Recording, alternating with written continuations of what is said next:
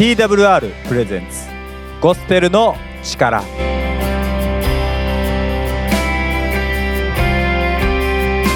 皆さんいかがお過ごしでしょうか？TWR がお送りするゴスペルの力のお時間です。本日のパーソナリティは TWR の小松がお送りします。どうぞ今日もよろしくお願いいたします。4月17日はイースターでしたね。イースターは一昔前までは日本ではあまりメジャーではなかったですよね。最近では某夢の国などでもイベントを行うようになってきて少しずつ認知されてくるようになりましたよね。イースター何それって人もいるかもしれませんね。イースターはキリスト教の中では、まあ、クリスマスにこう匹敵するぐらい大きなものになっているんですよね。クリスマスは皆さんご存知だと思うんですけどもイエス・キリストが生まれてきた日ですよね。それに対してイースターはイエス・キリストが死んだ日と思われる方もいるかもしれませんけども死んだ日ではなくて復活した日をお祝いする日なんですよね。復活？そんなことありえないでしょうって思われたリスナーの方もおられるかもしれませんね。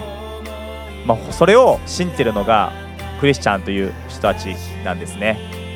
イースターのイメージはって聞かれると皆さんは何て答えますか？僕は迷わず卵って答えてしまいますね。まあ、教会では卵探しをよくしたりするんですけどもあとはこう CM とか見ても卵がよく出てきたりしますよね。日本では、まあ、キリスト教のイメージがこうイースターにはあまり強くないんじゃないかなっていうことを思います。リスナーの皆さんはどうでしょうか？ぜひ皆さんのイースターのイメージをお聞かせください。この番組では Twitter で皆さんのつぶやきを募集しています。この番組で感じたことをツイッターハッシュタグゴスペルの力ハッシュタグゴスペルの力をつけてぜひつぶやいてみてください。皆さんのいろいろなこうご意見ご感想をお待ちしてますのでぜひつぶやいてみてください。最近ですねツイッターを頑張っているんですけどもついこの間ですねついにですねあのフォロワーが1500人になったんですね。1500人目のフォロワーになった人をラジオであなたの名前をこうつぶやきます、まあ、ツイッターっぽいですけどもこう言ったんですね。なのでここであのつぶやきたいと思うんですけども1500人目のフォロワーになってくださったのは新潟市の北区にある定食屋さんで昭和54年に創業されたらしいんですけどもお食事処柳亭さんです。どうもありがとうございます。柳亭さん本当に嬉しいです。また本当に1500名の方にこうフォローしてもらって今もっと増えてますけども一人一人に本当に感謝を申し上げます。ありがとうございます。まあ、フォローしてくださる皆さんまたお食事処柳亭さんの上に豊かに祝福がありますようにお祈りしています。またぜひ、えー、まだ Twitter をフォローしてない方がいたらゴスペルの力でフォローしてみてください。よろしくお願いいたします。4月からですねゴスペルの力もリニューアルされてもう4回目になるんですけども毎週月曜日はですね大阪の八尾にあるグレース宣教会の牧師であり京都の同志社大学で食卓講師として教えておられる青木康則さんが担当してくださっています。青木さんは毎週月曜日の他に毎週水曜日にもゴスペルの歴史を担当してくださってます。ゴスペルって一体何なんだろうって気になる方はぜひ聞いてみてください。新しい発見があるかもしれません。では本日の1曲目はラムズボイスでイエスは今日生きている。ではお聴きください。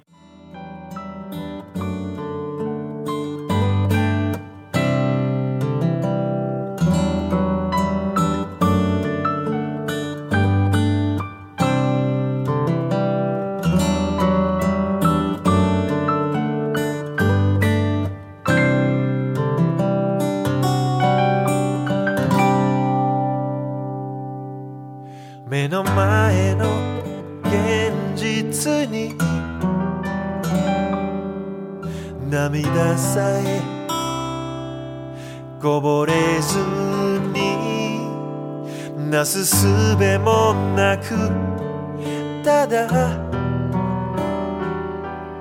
息をのみ立ち尽くす積み上げられた。瓦礫の山に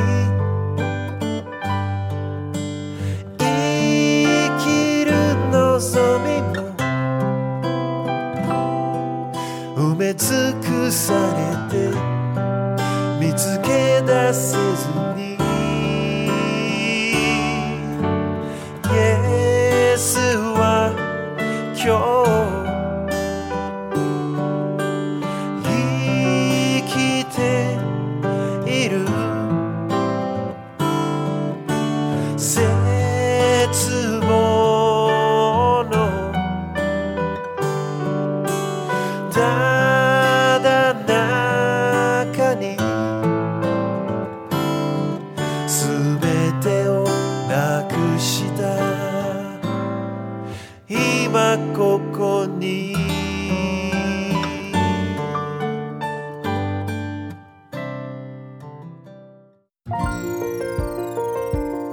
ラムズボイスでイエスは今日生きているでした。皆さんいかがだったでしょうか？僕はこのラムズボイスの歌がとっても好きで何か心に染み入ってくるような感じなんですけども。皆さんはいかがだったでしょうか？また皆さんあのかけてほしい曲がありましたらぜひツイッターでつぶやいてみてください。ハッシュタグゴスペルの力です。では続きまして皆さんお待ちかねのお時間です。青木康則さんのお時間です。ではお願いいたします。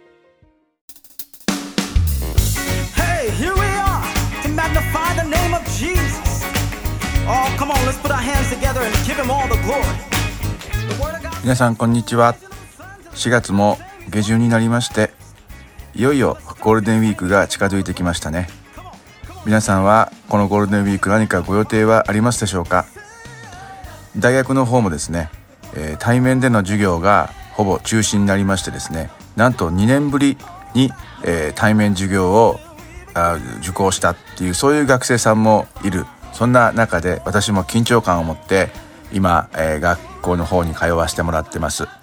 以前お伝えしましたけども私は同志社大学のですねあのー講師の端くれの端くれでありまして、えー食卓講師というのをしております。その中で、えー見学の精神とキリスト教っていう授業を担当していましてそこでですね、えー今出川では約600人ぐらいそして京田辺では約100人ぐらいですけどもの学生さんと、まあ、向き合うことになっていますそして、まあ、あの私の授業の中でですね一番、まあ、名物コーナーみたいになっているのが授業の最初にですねその前回の授業の内容とかそれから、まあ、日頃疑問に思っていること何でもいいから手術雑多なですね質問をあのしてくださいっていう質問コーナーというのがあります。その中にはですね単にこの学生たちの、あのーまあ面白い質問だけではなくてですね、まあ、このようにこうラジオという電波を通して皆さんともですね分かち合ってみたら面白いなと思うものがありますので、えー月1回ですけども、えーこういったコーナーですねあの大学生からの質問コーナーにですねあのこの時間を当ててみたいというふうに思っています。よろしくお願いします。では早速いきますね。まず第、え1番目ですけども、えーもしキリストが今でも生きていたら世の中はどんな風になっていますか？という質問をですね、えーある学生さんが寄せてくれました。あの基本的にあの名前は出しませんので、まあ、ある学生もしくはこう、まあ、ラジオネームをですね書いてくれたら、えーそのようにしようと思ってますけども。まあこれですね実はあの2つの答えがあるんですね。一つは今でも生きていたら、まああの、クリスチャンたちは今でもイエス・キリストは生きていると信じていますので、まあそういう意味では、あの、だからイースターがあるんですけども、まあ言ったらこうですね、あの、今も生きているイエス様がいるこういう時代は、あの、こういう、まさにその時代を今我々は生きてますよっていうのが答えですけども、ちょっとこれはこう、まあ宗教的かもしれませんね。もう一方で、もし、もうイエス・キリストが生きていたらっていうことですけども、おそらくですけども、まあ、あの、両極端ですね。一大王国を築いてですね、それに、こう、まあ、あの、キリスト教国みたいなものを作り上げるかですね、もしくはまあこの十字架がないということになりますから、まあ聖書的に言いますとですね、私たちのこう罪の身代わりとなってくれる方がそこでこう一旦死ぬということがなかった。そして生きているってなりますから、まあ世の中はもっとこう悪が、罪がはびこぶるような、そんな社会になったんじゃないかな、なんてことは思いますね。はい、答えになったでしょうか。第2問です。もしキリストが生きていたら、コロナなんか吹っ飛ばしてくれますか？これまたですね、非常にあの、あの、心の底からですね、あの、思いが込み上げてくるような問いですね。そうですね。もしキリストが生きていたらコロナなんか吹っ飛ばしますか？ね、あの、そう願いたいですけども、実は、マタイによる福音書という中に、こんな言葉がありますね。口から出るものは心から出てきます。それが人を汚すのです。しかし、洗わない手で食べることは人を汚しません。この後半です。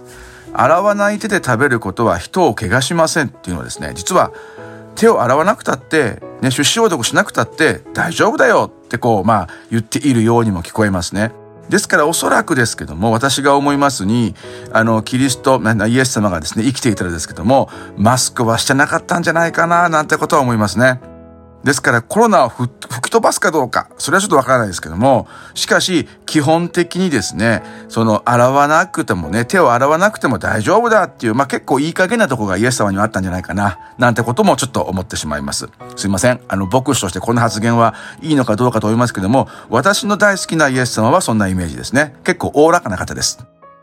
三つ目。漫画、セイントお兄さんはクリスチャン的に OK ですか？ね、結構これこういう質問よく聞くんですね。皆さん、セイントお兄さん知ってますかね？あの、ブッダと、そしてイエスがですね、共同生活をするっていう、まあ、とんでもないというかですね、あの、まあ、真面目なクリスチャンからしたらもう、そっとしてしまうような漫画のシチュエーションですけども、実は私は、この漫画はとてもですね、あの、クリスチャン的というか、よく勉強して作者は書いてるなってことを、実は思います。実はですね、あの、イエスが着ている T シャツを見るとですけども、そこにですね、あの、イエシュアとかヨシュアって書いてあるんですね。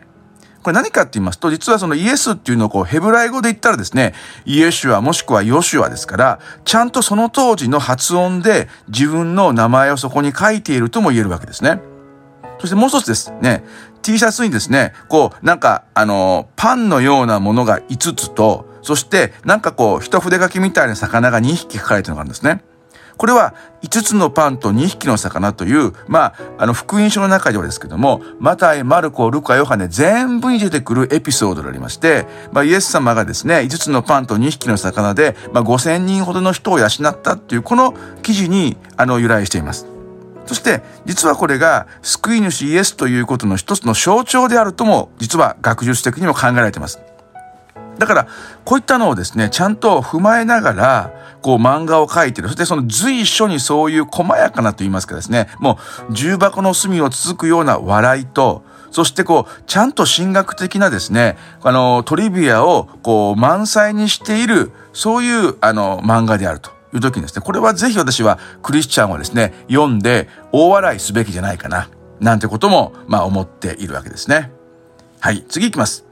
えー、仏教の学校で学びました。そうですか。ね。キリスト教など宗教に共通する部分ってありますか？ああ、これいい質問ですね。よく言いますね。道は違えど登る道、ね、登っていく先、頂点も同じ。だからどの宗教でも同じような、こう、地点にたどり着けるっていう、まあ非常にこう、日本的なと言いますか、まあちょっと専門的に言いますと、ジョン・ヒックっていう人がですね、そういったことを言ったわけでありますけども、えー、共通するもの、確かにあります。まあ、私の表現で言いますと、人、悩んでいる人をそのまま認め、そして受け入れる。さらに、具体的な次のステップを示すという意味においては、特にこの世界三大宗教と言われるキリスト教ですね、そしてイスラムね、仏教、これは多分共通するものがあると思います。つまり、このように考えれば、人は幸せにもしくは楽に生きれるっていうことですね。例えば仏教は、人の人生は虚しいと説きます。それは言い換えれば、欲に駆られて生きるという、そういう心をですね、落ち着かせて、そんな欲にとらわれてはいけないってことを説くわけですね。イスラムはと言ったら、主語を神というものに置くことによって、謙遜さを学ぶ。つまり、自分が何かをしてるんじゃなくて、神様が導いてくださってこうしてるんだと考える。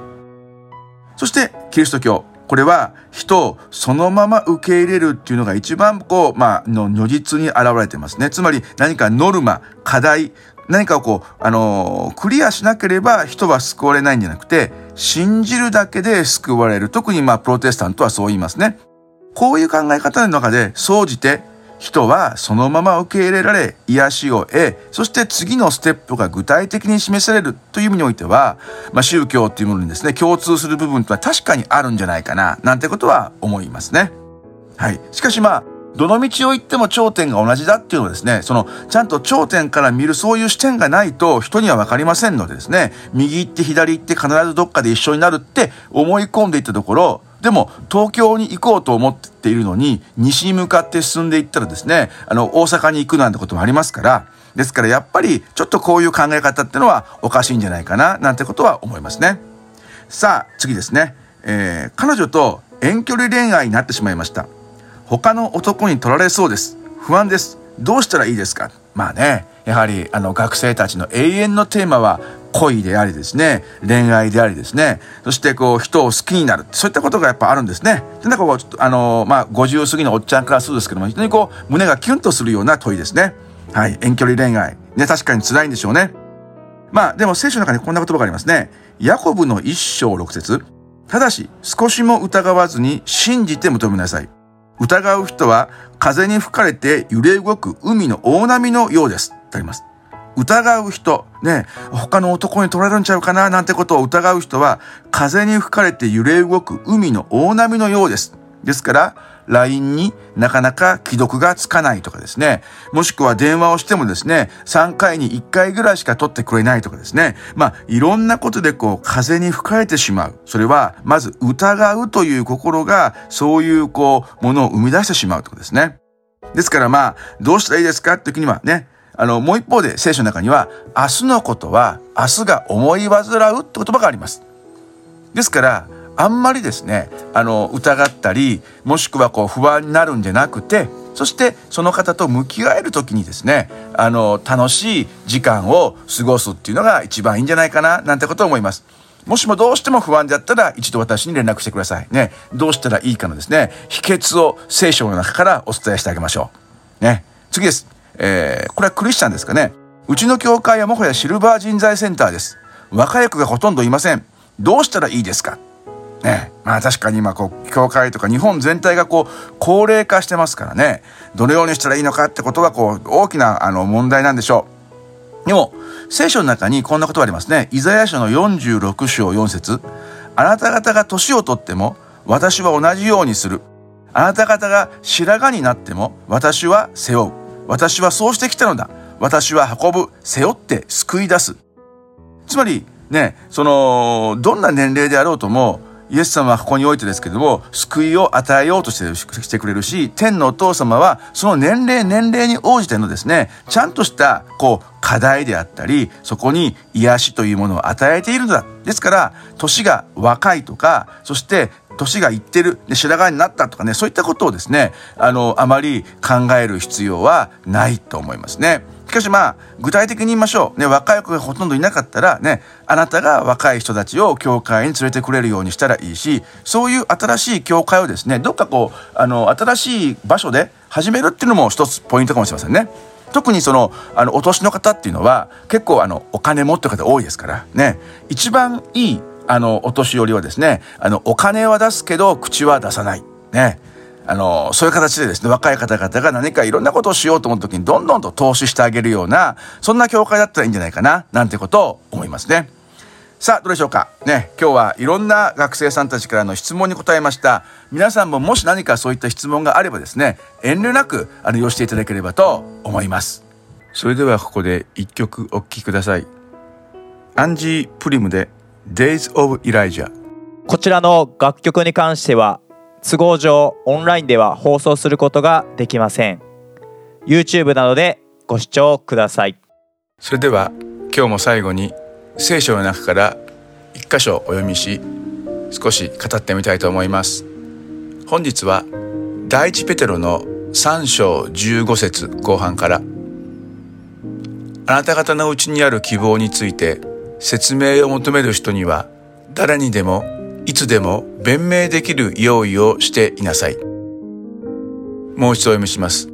あなた方のうちにある希望について説明を求める人には誰にでもいつでも弁明できる用意をしていなさい。キリスト教というと一つの宗教という考え方がどうしてもあります。そうすると何か新しい考えや自分の中にないそういった考え方というものを押し込まれる。もしくはそれを強制されるっていうようなイメージをお持ちになる方がいます。しかし聖書をよく見ますとそうではないんですね。今日質問コーナーということでいろんな方々の質問に私なりにですけども少しあのふざけて時には真面目にいろいろと答えをさせていただきましたけどもどうだったでしょうか？実はこのようなことをするという一番の大きな理由は今日お読みしたこの第一ペテロの手紙のあなた方のうちにある希望。つまり聖書って何ですか？福音って何ですか？教会って何のためにあるんですか？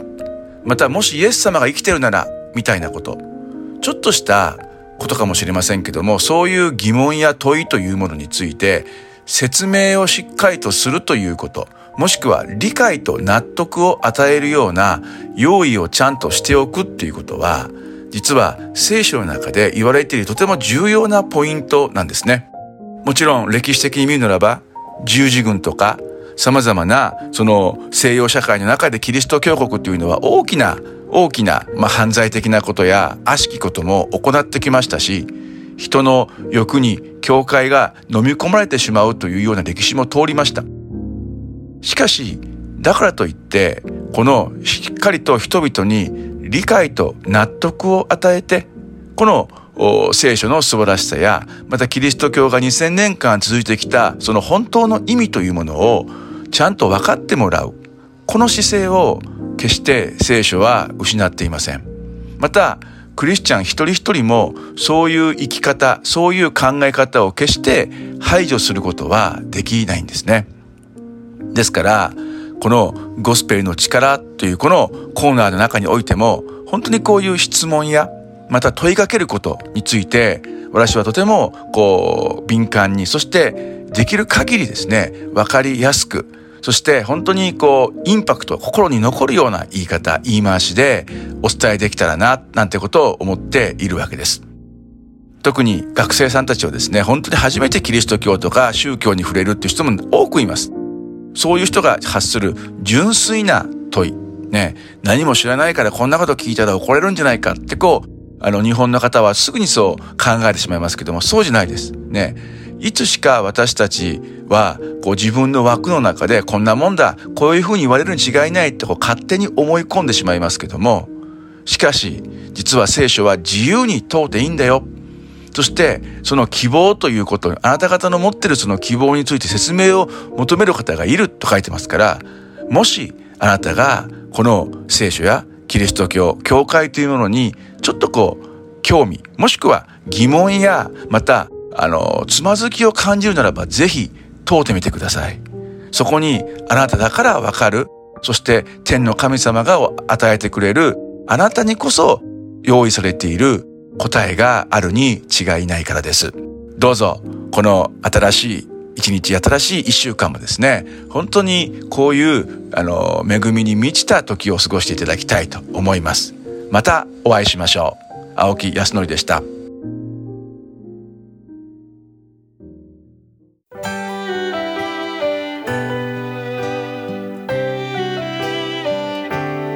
本日最後にお送りするのは神山美沙で命の日の限りではお聞きください。主は私の光私の救い。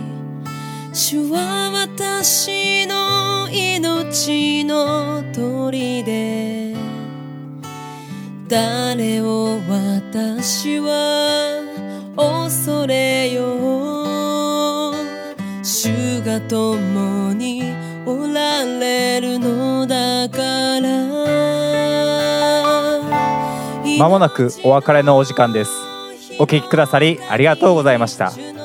今日のゴスペルの力はいかがだったでしょうか？映画の話を通してこう聖書の話を聞くってあまりないのですごく面白かったんじゃないでしょうか？いや面白かったよって人はぜひ Twitter ハッシュタグゴスペルの力でぜひつぶやいてみてください。ご意見ご感想をお聞きの放送局にお送りいただいても結構です。TWR の最新情報はホームページ twrjp.org をご覧ください。各種 SNS インスタ、フェイスブック、ツイッターでもハッシュタグゴスペルの力で最新情報を公開しています。ぜひフォローをお願いします。番組をもう一度聞きたい方やき逃した方のために Apple や Spotify のポッドキャストでも配信しています。TWR ジャパンゴスペルの力で検索しお聞きください。ではさようなら。